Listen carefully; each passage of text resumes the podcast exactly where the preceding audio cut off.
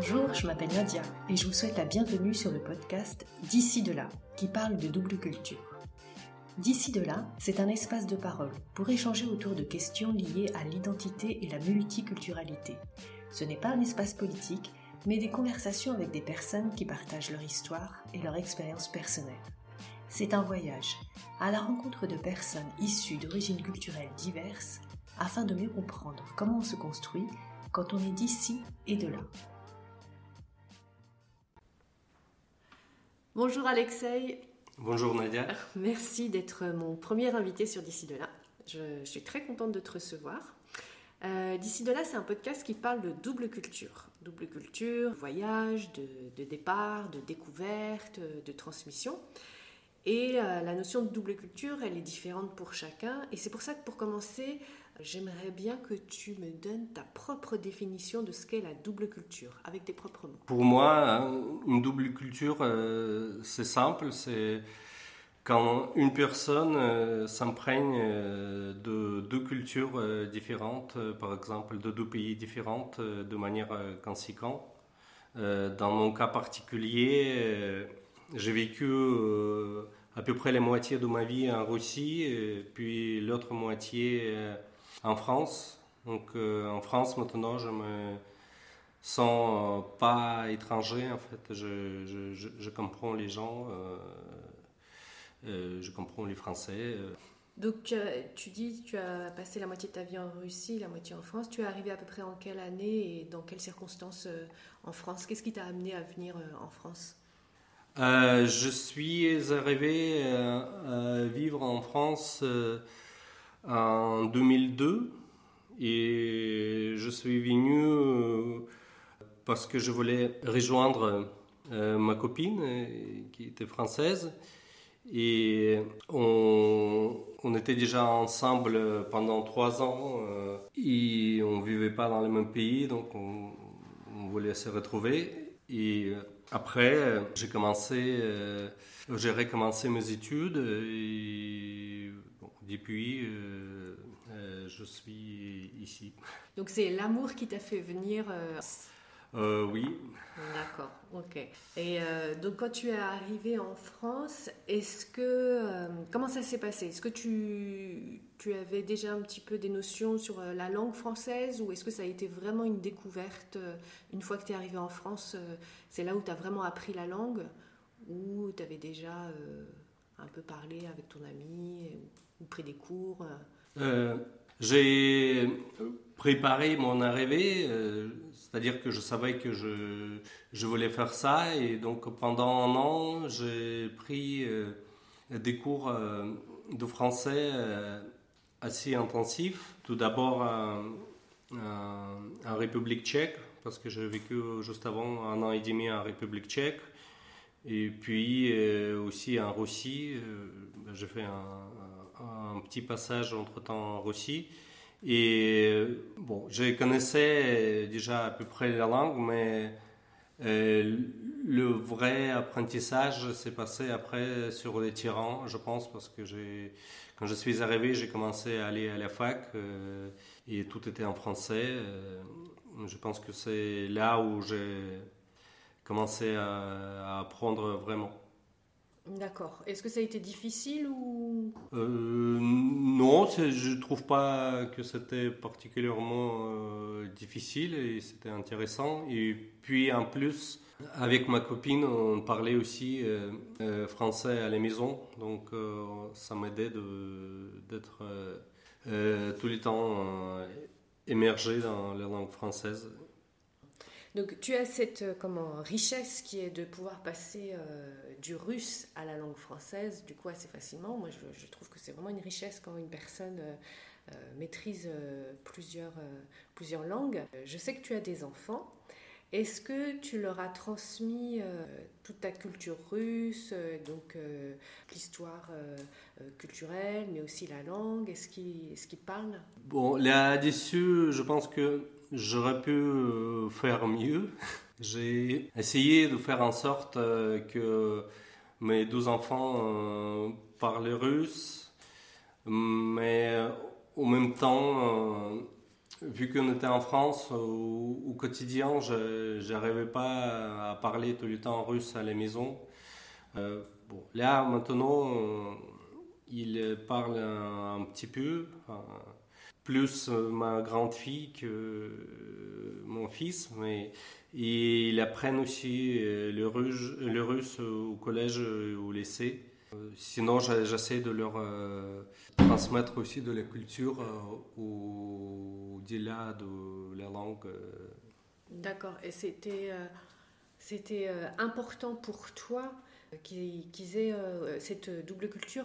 Alors, je te pose cette question-là parce que parfois, il peut y avoir euh, des parents, enfin des enfants qui n'ont pas forcément euh, appris la langue de leurs parents ou qui connaissent très peu euh, le pays d'origine de leurs parents parce que parfois il y a une histoire douloureuse, un passé qui fait que les parents n'ont pas forcément pu ou souhaité transmettre. Mais toi, il y avait cette volonté-là quand même qui soit vraiment à la croisée de la France et la Russie en termes d'éducation. C'était quelque chose qui était important pour toi? Euh, oui, euh, en effet, je connais des histoires des, familles. Euh, j'avais, par exemple, un copain qui, dont le père était serbe et il n'a jamais appris la langue, justement, à cause de l'histoire euh, compliquée qu'il a vécue dans, son pays. Il ne voulait pas forcément euh, transmettre ça, je pense. Pour moi, euh, bah, je pense que c'est important qu'il puisse parler russe aussi pour pouvoir communiquer avec le reste de la famille. On va régulièrement en Russie, donc bah, s'ils parlent russe, ils peuvent parler avec leurs cousins, leurs euh, tantes. Et au-delà de la langue, alors je sais que tu es, euh, un fan et un passionné de musique et euh, que toi et tes enfants aussi pratiquent des instruments de musique. Toi, tu, tu joues d'un instrument, la balalaïka, c'est ça? Oui. Est-ce que tu peux un peu nous décrire cet instrument, nous en parler un petit peu? Oui, une balalaïka, c'est un un instrument euh, traditionnel de, musique euh, russe. Et c'est une sorte de guitare euh, avec une caisse de résonance d'une forme triangulaire et munie de trois cordes. C'est un peu, ça ressemble un petit peu à une mandoline asiatique. Même j'ai entendu que c'est ça, ça a été issu de la mandoline euh, asiatique. Et euh, je souhaitais euh, de, commencer à apprendre cet instrument il y a 6-7 ans, notamment parce que ça plonge plus dans la culture russe authentique. Voilà. Et mes enfants euh, jouent aussi euh, des, instruments de musique et ils ont fait de le conservatoire. Ma, fille euh, joue beaucoup de violoncelle, c'est un peu de guitare. Mon fils a commencé par le violoncelle et après il a continué avec le piano. Et bah, j'essaie notamment aussi de jouer un peu avec mes enfants et on joue aussi des chansons russes traditionnelles ou euh, des chansons pop rock, euh, bah, ça, euh, je pense que ça aurait été pas facile si ils n'avaient pas appris des notions de, de la langue russe.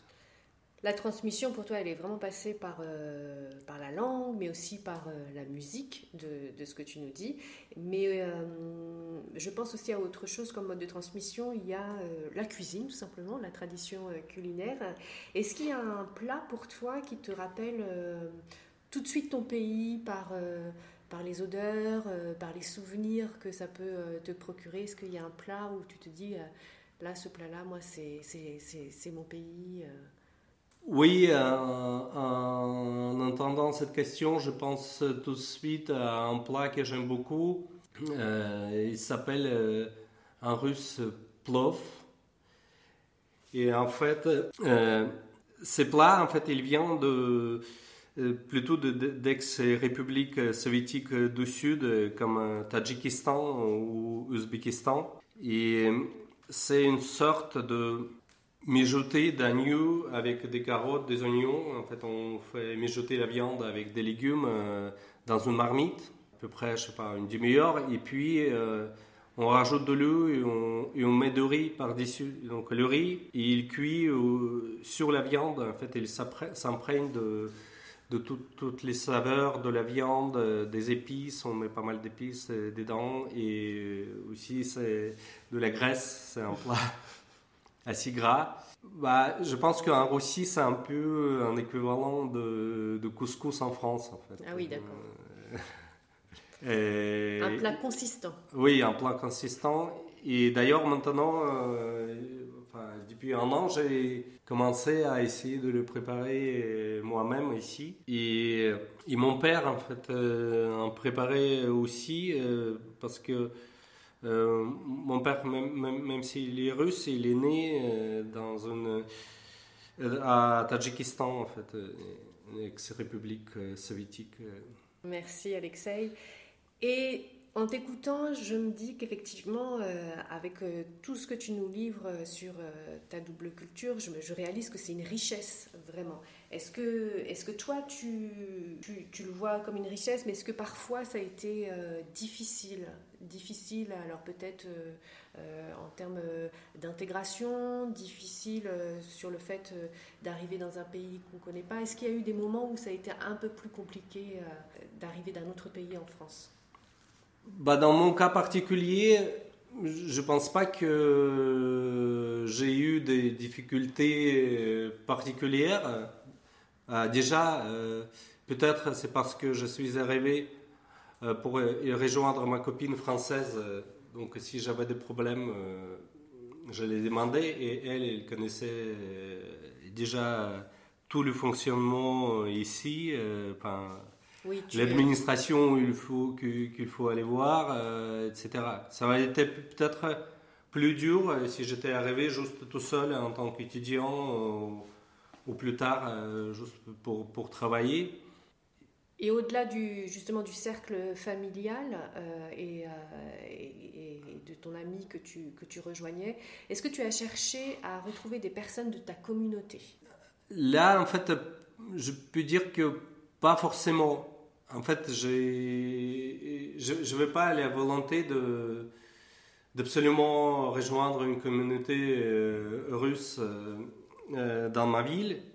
Mais j'ai quand même les a rencontrés parce qu'il y a une association qui a été créée notamment pour aussi aider aux enfants d'apprendre la langue russe et j'ai rencontré euh, pas mal de personnes et je suis très content. J'ai même rencontré deux femmes avec lesquelles on a commencé à faire de la musique ensemble. On a créé un petit trio euh, issu de cette communauté et bah, j'ai des amis euh, parmi ces gens-là, mais comment dire